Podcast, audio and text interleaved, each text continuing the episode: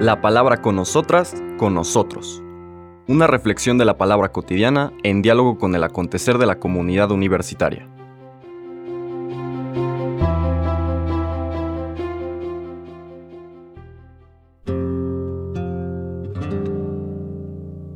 Hola, buenos días.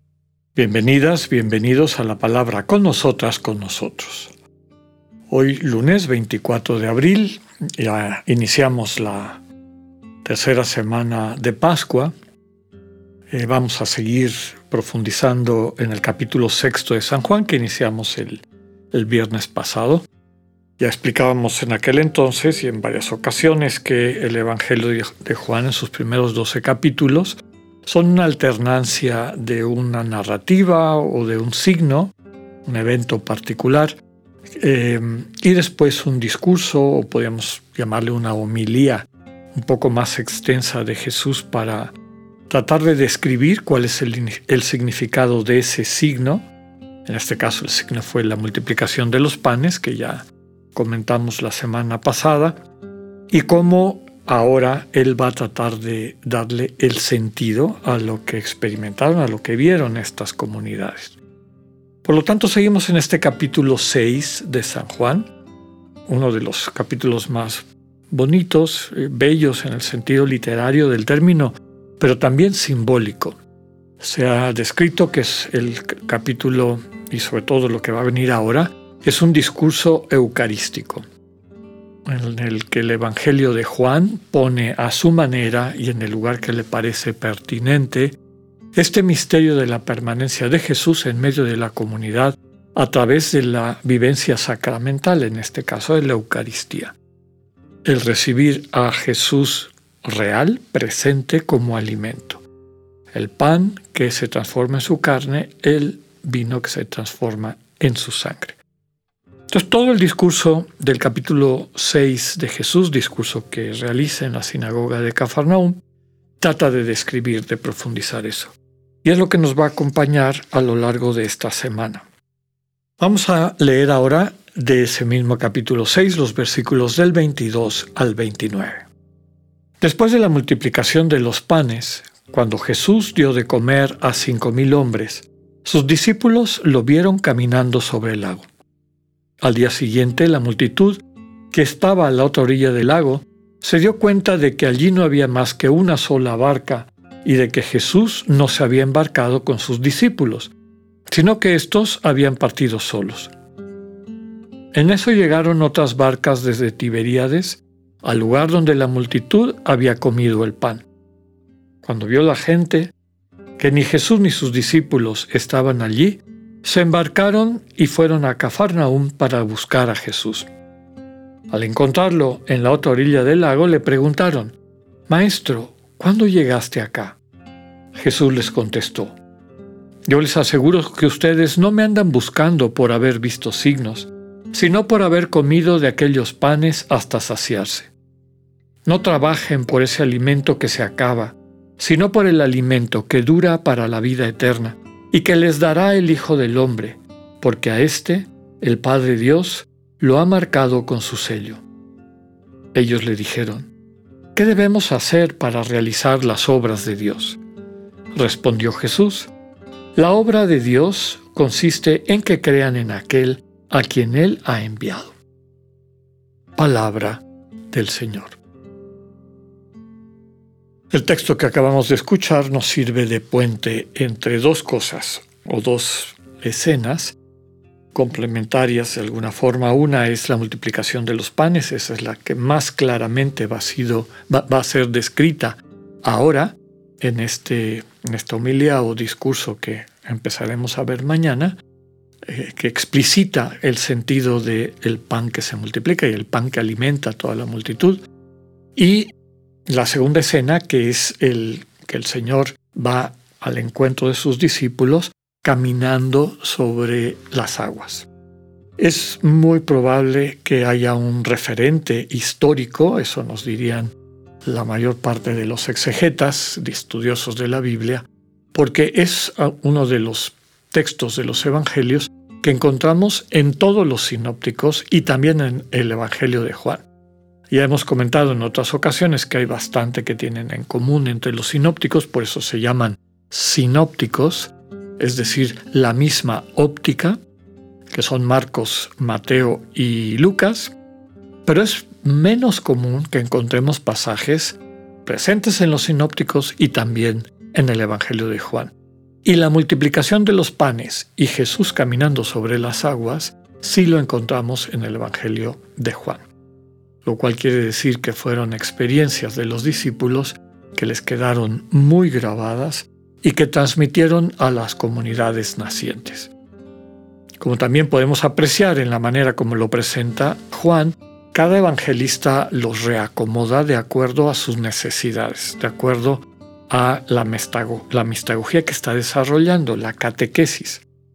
Ya lo hemos dicho varias veces, no me canso de decirlo, que los evangelios fueron escritos para que las personas se encuentren con Jesús, descubran a Jesús, descubran al Jesús interior que vive en cada persona, a este dinamismo del Dios que crea a través del amor y que sostiene todo el mundo que nos rodea.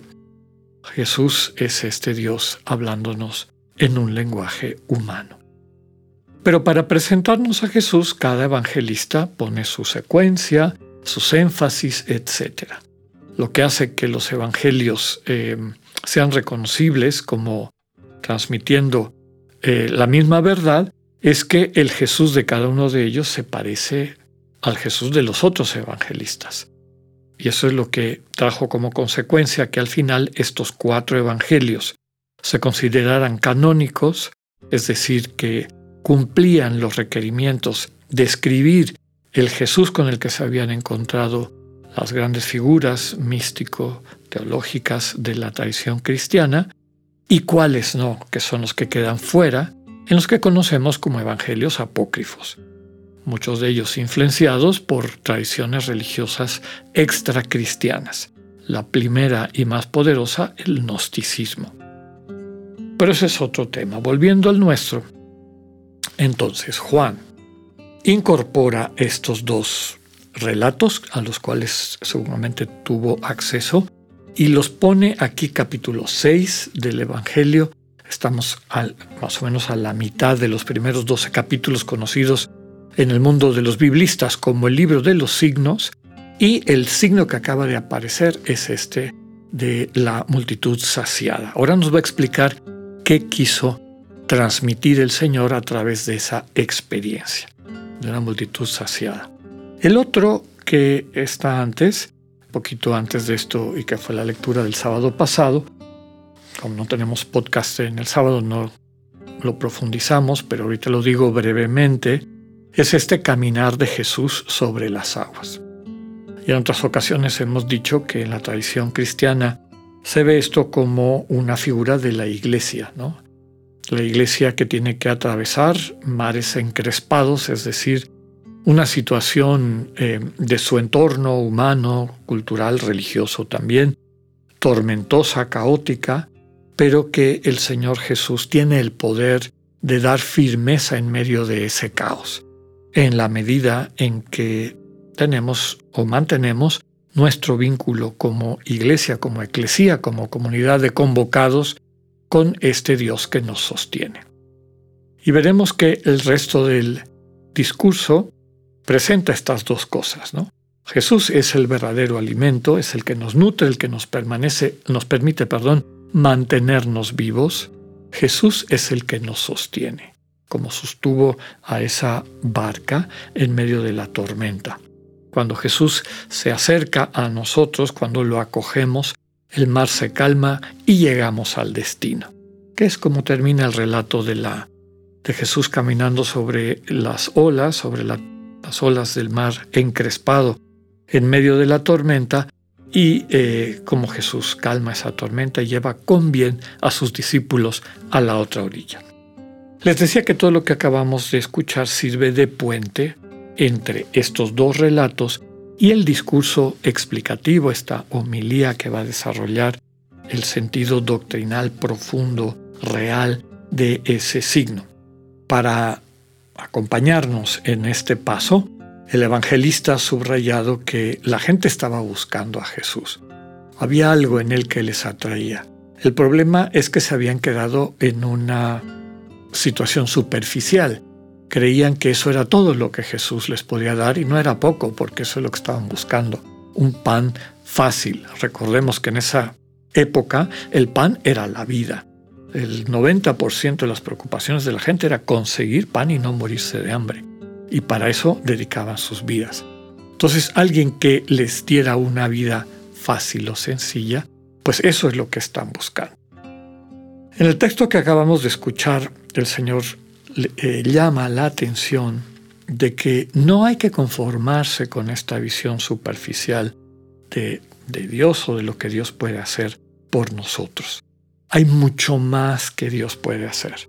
Este alimento que no se acaba, el alimento que da vida eterna, es decir, lo que nos nutre, capacita, eh, nos fortalece para poder alcanzar eso que en la tradición llamamos vida eterna, Tzoe, vida definitiva, vida plena. Eso lo da el Hijo del Hombre, es decir, Jesús en este término escatológico, ¿no? A Jesús el Padre Dios le ha marcado con su sello. ¿Cuál es el sello del Padre Dios? El sello del amor. Termina el texto de hoy eh, con la pregunta, ¿qué debemos hacer para realizar las obras de Dios? Eh, un término muy querido por toda la tradición eh, judía. Y el Señor dice, las obras de Dios, que normalmente era obedecer la ley, consisten en esta nueva oferta en creer en aquel a quien Él ha enviado. Que el Señor nos ayude a poner nuestra confianza en aquel que nos da el pan de vida eterna. Que así sea, que tengan un buen día.